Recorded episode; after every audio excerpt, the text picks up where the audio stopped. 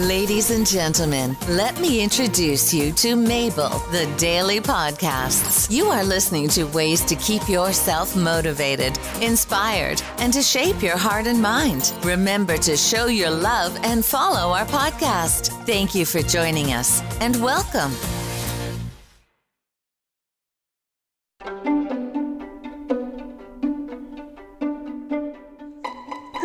Everyone. This is Mabel, your host, and I was reflecting about something that I read, and it's about stopping and recycling.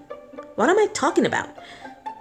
Well, go to YouTube, found a very relaxing video, and listen to it with your eyes closed, in your room, in the bathroom, wherever, some place that you can be by yourself, and let yourself calm down and cool down.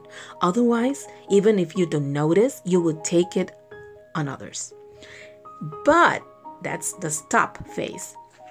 If you're having a good time, if you got good news, if someone praise you for anything, you feel good, you feel great, you feel happy, then you have to recycle. What is that? Pass the energy, the happiness to other person. Lately, I have this message from a friend of mine that I care so much. It is Carla. Hi, Carla. I bet you're listening to this. And Carla wrote to me. She was the only one who said, Mabel, thank you for your podcast.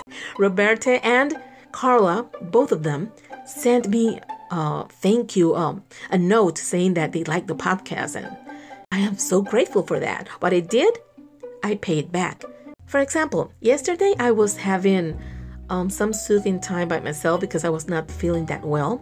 And then when the night comes, I was feeling a little better. And I said, Hey, do you want to do something? You don't want to watch TV for a while? And they were so happy because they wanted to spend time with me, but I was feeling a little uneasy. So we spent time together. And why did I do that? Because I felt better. And I felt better because of Carla and Roberta who was praising me about the last podcast I sent. And I felt so good, so great, so, oh my God. So, I felt so good that I wanted to share that. And I decided to have this energy that I got from them and pass it to my daughters. So every time anything good finds you and happens to you, go recycle do something nice for other person. It could be something simple like hi missing you. How you been? Something like that. Anything. You can just write the person and let them know how important they are for you. And you will bright their day. You have no idea how much an attitude a word can do to other people I know if I told this story, but I tell it again. There was this time on Christmas a few years ago. I was having the worst Christmas ever. A bad day. Everybody was fighting. Family was not very close. I don't know what happened. It was awful. And uh, we decided to go to the movies. And that night I said, Oh, I hope this gets better. Jesus.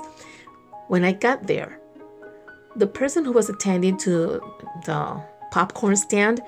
Oh my God, she has the joyful, greatest attitude of the day. She was so joyful, so happy, so nice. She was smiling, and you can see was sincere. You can see her eyes, everything. And I felt so much love and happiness from only that person saying, Hi, Merry Christmas. How can I help you today? What do you want today? That was enough. That was great to boost my energy, my mood, and make me feel better. Christmas was saved just for that girl in the tending stand up, just selling me popcorn. And I felt so much better.